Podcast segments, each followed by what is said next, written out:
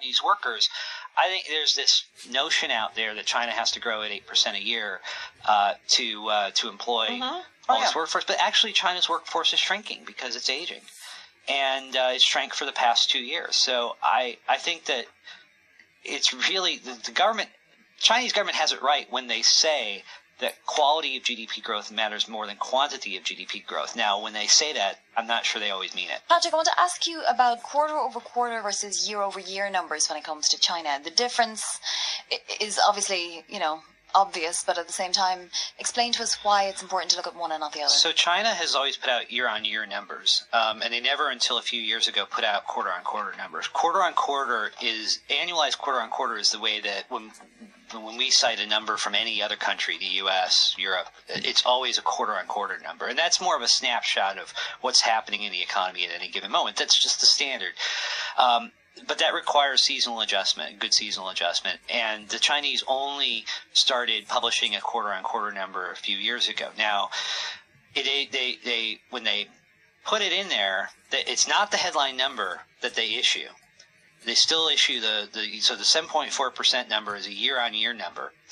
Uh, they do publish a quarter on quarter number. They don't annualize it. So this time it was 1.4%. People just kind of gloss over that. If you annualize 1.4%, the quarter on quarter growth rate in China in the first quarter was 5.7%. Right? I mean, kind of a shocking number. Um, what to make of that? Well, there's it, the the numbers are very volatile from quarter to quarter, and they tend to tank in the first quarter. Now, there's two interpretations I think that you can give to that. The first is that the Chinese are just really bad at seasonal adjustment, and we shouldn't be looking at the number at all. But the second is that there's actually a policy cycle taking place every year, where they go into the year intending to rein in credit growth. Uh, the economy starts to nosedive. They back off, and in the second half of the year, to reach their targets, they pump in money. And that happens over and over again. So maybe it is telling us that actually, when the Chinese do engage in trying to reform the economy and rein in credit growth, the, the, the economy really does take a nosedive. Well, a nosedive, and not just kind of a, a slowdown that we were talking about. You said you, you thought they could manage this switch to a more consumer-led economy, and uh, a, a nosedive. Long term, actually. long term, I think they can, but, Okay. I, I, I, but it doesn't necessarily translate into continued high rates of growth. Okay, so for China, but this is, but see, it's interesting because what China was growing 10, 11 percent, right? And people said, "Oh boy," but if you go from ten or eleven to to eight or seven, that feels like a recession because it slowed down so much. Well, I guess it didn't.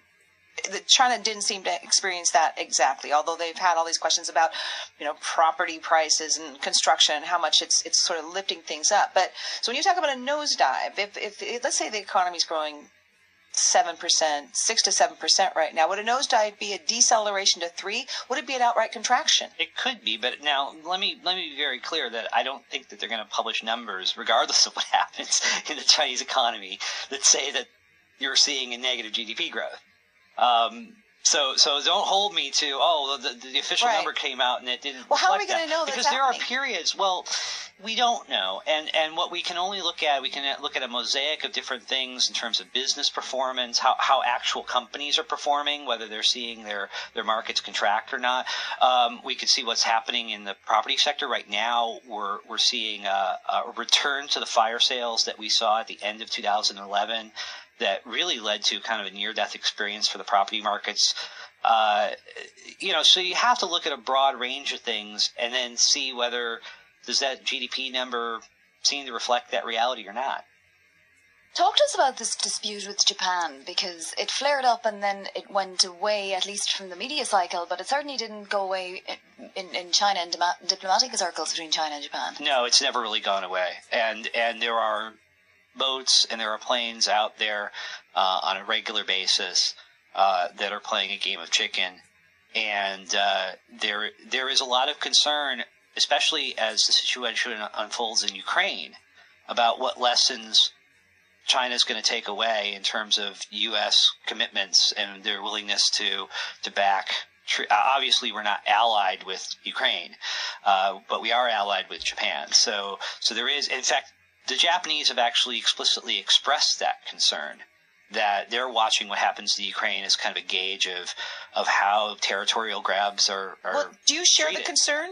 You've lived in China. You've followed the country, the leadership, its history very, very closely. I think that I don't think there's an intent to go to war, but I think that there is an intention to push things right up to the boundary line eh, to to the point where things By the become Chinese. dangerous. Yes, and, and and and maybe you know to some degree from there are some elements in Japan who would be happy to to take them on, but but uh, so but but I think in the the concern that I have is that um, the U.S. has said to to Japan and to China that the islands in dispute are covered by the U.S. Japan Defense Treaty, and China does not believe that. I mean, it's very clear from every every Chinese official I've talked to uh, that that is just they whether they're correct or not, they just don't believe that, and that could lead to miscalculation. Is there a potential for it to be ignored forever? I mean, can it just go away? Oh, it could. Yeah. It's possible that, that nothing happens, but but uh, you know, and that's that's been the case.